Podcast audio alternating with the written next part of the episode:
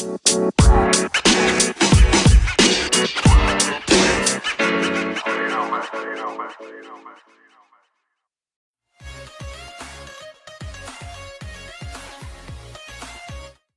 muito bem-vindos a mais um episódio da On One Crew Series, ou a série aqui da On, né, para ficar mais simples e fácil da gente entender. Hoje, com muita honra, recebo Carlos Dias. Vocês já falaram com um super-humano? Hoje nós teremos a honra, eu principalmente terei a honra de falar aqui com o cara que é considerado super-humano lá fora, lá nos Estados Unidos. E vamos aprender com o Carlos, vamos saber o que é ser um cara, ser um super-humano, quebrar estereótipo, né? O Carlos é grandão. Geralmente a gente vê corredor só o chassi de grilo igual esse que vos fala, né? Então vamos saber um pouco aí do Carlos como é também essa questão das pessoas olharem e falar: ah, você corre, com certeza tem isso. Boa noite, Carlão. Tudo em paz, cara? Seja bem-vindo. Ô, Elton, boa noite. Agradeço o convite. Muito feliz aí é, de ter essa conexão, principalmente por fazer, fazer parte né, de, um, de um time tão, tão bacana, que é o On Run Crew, Crew, né? O time da On Running. E assim, com tantos, tantos personagens bacanas aí. E no meio da pandemia, né? No meio que a gente está se, conhecendo à distância. É, eu, eu, não conheço quase todo, acho só um ou dois, duas pessoas que eu conheço pessoalmente do, do time, né? A maioria eu conheço só virtualmente. no meio da pandemia aí. Mas espero logo, logo a gente estar tá todo mundo junto, fazendo uma trilha, uma corrida junto aí, todo mundo. Cada um com o seu estilo, né? Eu falo pro pessoal que eu sou o tartaruga. eu sou devagar e sempre. E importante é você fazer o que você ama, com sabor, com, com muita alegria, com muito entusiasmo. Então, a corrida para mim é ela me traz muitas muitas oportunidades, me trouxe muitas oportunidades e me traz, né? E são 28 anos que eu venho saboreando cada quilômetro como se fosse chocolate. Contextualizar aqui para a galera, né, Carlos? Você foi considerado aí, é considerado, né, o super-humano lá pelos canais gringos lá fora, né, nos, nos Estados Unidos. É, foi o primeiro sul-americano a percorrer os quatro desertos mais extremos do planeta, né? Deserto de, deserto de Kobe, Saara, Antártica, Atacama. Só isso, só isso, viu, galera? Que o cara já fez na vida só. Pouca coisa. Fora o que a gente vai, vai listar aqui e tal. E eu já queria te fazer uma pergunta. Você acha que você é, é valorizado, digamos assim, entre aspas, ou não, depende do seu contexto, mais valorizado lá fora do que aqui no Brasil? O que, você acha? O que, que você já enfrentou aqui no Brasil e lá fora foi mais valorizado? Essa questão do título mesmo. Ah, tem outra questão também, não menos importante, muito pelo contrário minha luz caiu, mas já volta. O Carlos foi considerado duas vezes, já foi listado duas vezes no livro dos recordes, né, Carlos? Sim. Em relação ao super-humano, né, é, foi em 2000 e, 2012 que eu, que eu participei do, do programa do History Channel, The History Channel, que é um canal que fala sempre com vários documentários né, nos Estados Unidos.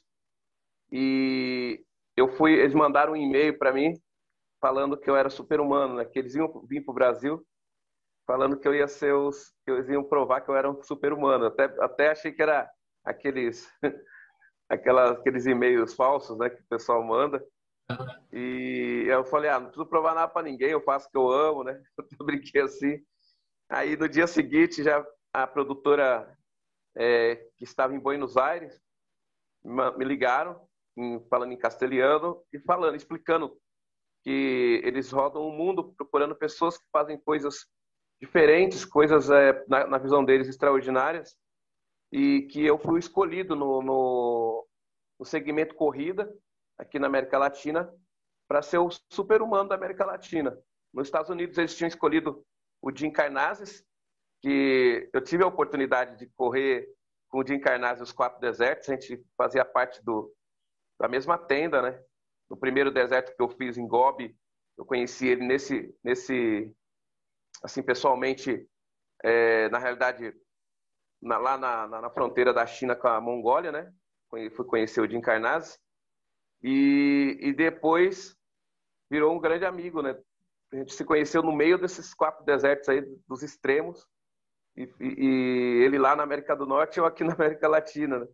Então, assim, foi muito, foi muito gratificante receber esse título, porque a gente tem uma trajetória, todo brasileiro, né, na realidade, tem uma trajetória árdua para conquistar sonhos. E eu comecei dentro de uma, de uma brincadeira na rua sem saída, aqui em São Bernardo do Campo. Comecei sonhando, né, brincando na rua sem saída. E dentro dessa rua sem saída eu encontrei, através da corrida, diversas saídas. E através da corrida eu fui conhecer o mundo todo. É, eu nunca imaginava que eu ia sair de São Bernardo do Campo, né? Imagina chegar em ambientes como Antártida, como Nepal, como o deserto do Saara, cruzar floresta amazônica ou ilha de Madagascar, esses ambientes que muitas vezes você só vê em, documentário, só vê em livros, e eu estava lá percorrendo esses ambientes super perigosos, né? E com, com, muita, com muito entusiasmo, muita alegria. Foi a corrida que me proporcionou isso. E, e quando eu recebi esse título, foi como se fosse é, um presente de toda aquele meu acreditar, né? é, apostar a, a, a, minha emoção, a, a, a parte de física, a parte espiritual, num esporte que muitas vezes nem no meio, dentro do segmento, as pessoas conheciam às vezes. Quando falar que ia correr 100 quilômetros, correr 24 horas, as pessoas, a grande maioria, chamava de maluco, né? Ainda, ainda continuam chamando aí de maluco, mas é, era bem mais lá no início, em 1995, 97.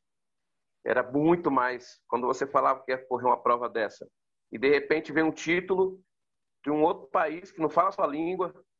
É, eles explicaram que já me acompanhavam há cinco anos, vendo eu fazer os quatro desertos, cruzar o Brasil.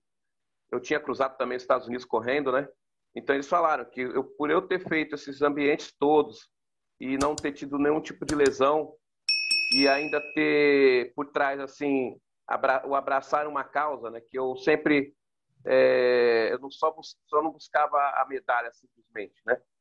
A corrida para mim ela tem, tinha que ser algo um, um, pouco mais do que só buscar a medalha, só buscar o recorde, ou só buscar o troféu. Eu vendia os quilômetros que eu percorria, né? Cada deserto desse, cada desafio que eu montei, que nem nos Estados Unidos ou cruzar o Brasil, era vendido os quilômetros simbolicamente e fazia a doação dos valores desses quilômetros que eram transformados em dinheiro, em dinheiro e doar para o GRAAC, para instituições que atendem crianças e adolescentes que têm, são acometidas pelo, pelo câncer. Eu é, conheci, eu tive a oportunidade de conhecer, por exemplo, o hospital, o GRAAC, é, antes de de ir para a China, quando eu estava começando a minha preparação para ir para a China. E aí eu fiz parceria com a Escola Paulista de Medicina e lá eles fizeram um check-up. Um dos exames dentro desse, check-up, que era ressonância, foi feito no prédio do GRAC. E era um sábado de manhã, eu entrei naquele na, na, na para fazer aquele exame no hospital, fiz o exame e fui conhecer o hospital. Quando eu saí de lá do, do hospital, eu saí extremamente sensibilizado, com, com assim internamente decidido a, a, a não correr só mais por medalha ou por, por recordes, mas para correr por elas, pelas crianças que estavam lá. Que eu falei, pô, eu tenho um filho que tem saúde, a corrida me deu saúde, a oportunidade de fazer o que eu amo. E aí você vê aquelas crianças dentro do hospital no início da sua vida, né? é, enfrentando uma, uma doença tão grave e ainda sorrindo, brincando. Elas passando uma mensagem para mim, elas estavam mandando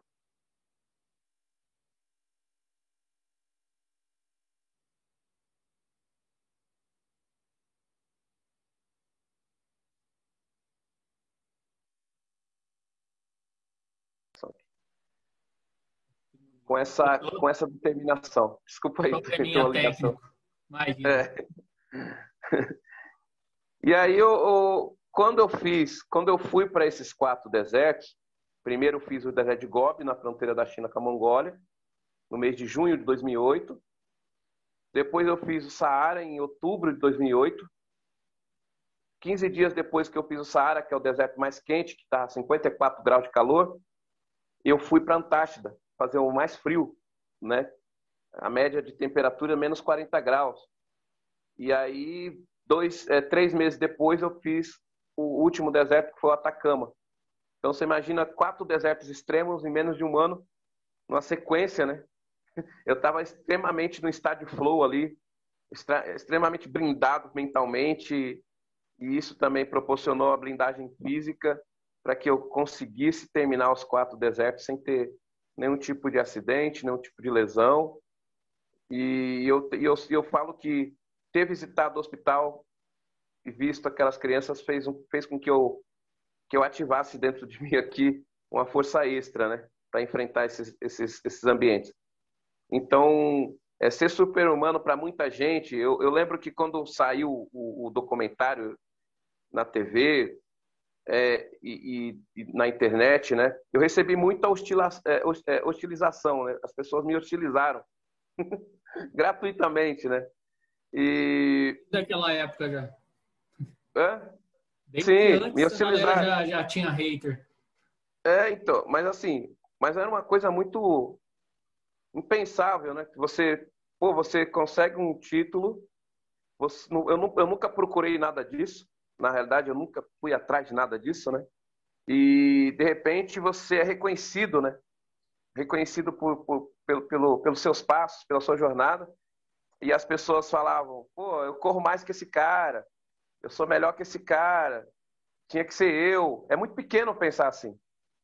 Você, não, ao invés de aplaudir o outro, você entrar no seu egoísmo, olhar para o seu próprio umbigo com, com tamanha força e ainda assim é, reverter isso em hostilidade.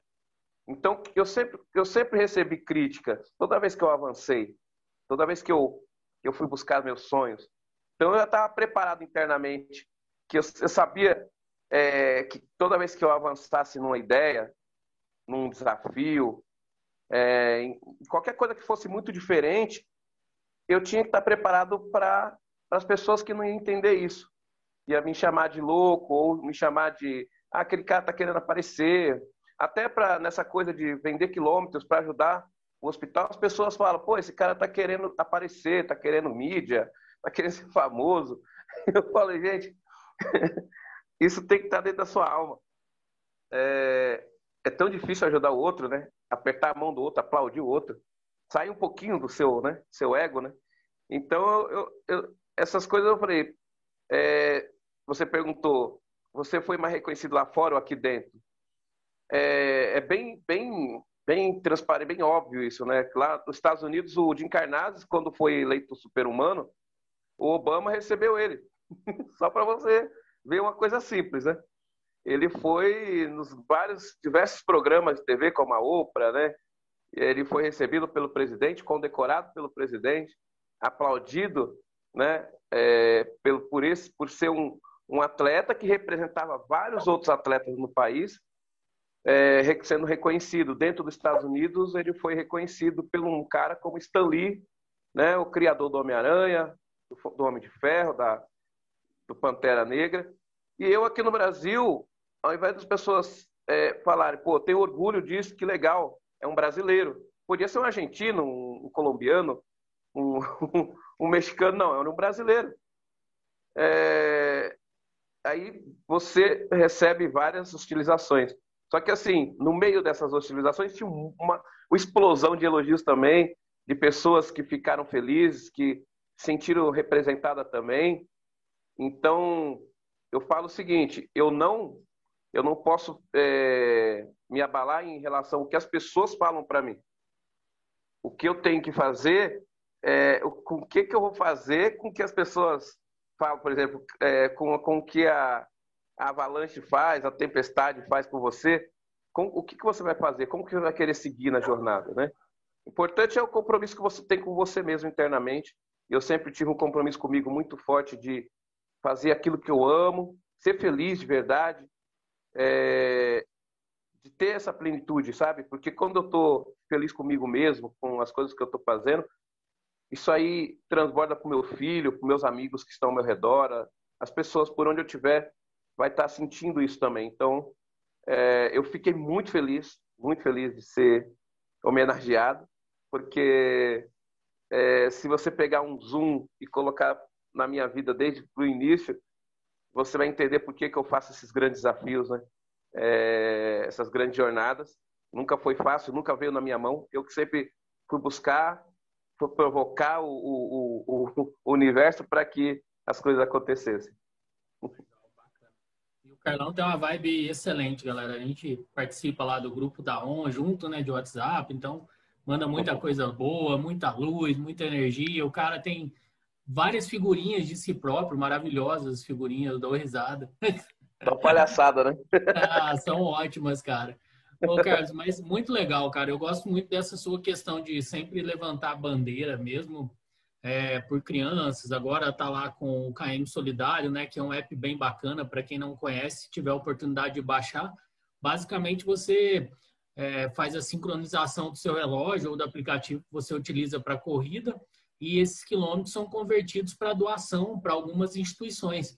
Então, é bem legal também uma parte de, é, e como o app se, se mantém através de patrocínio, né? Parte desse patrocínio são doados. Então, esse tipo de bandeira, esse tipo de coisa é muito legal, né?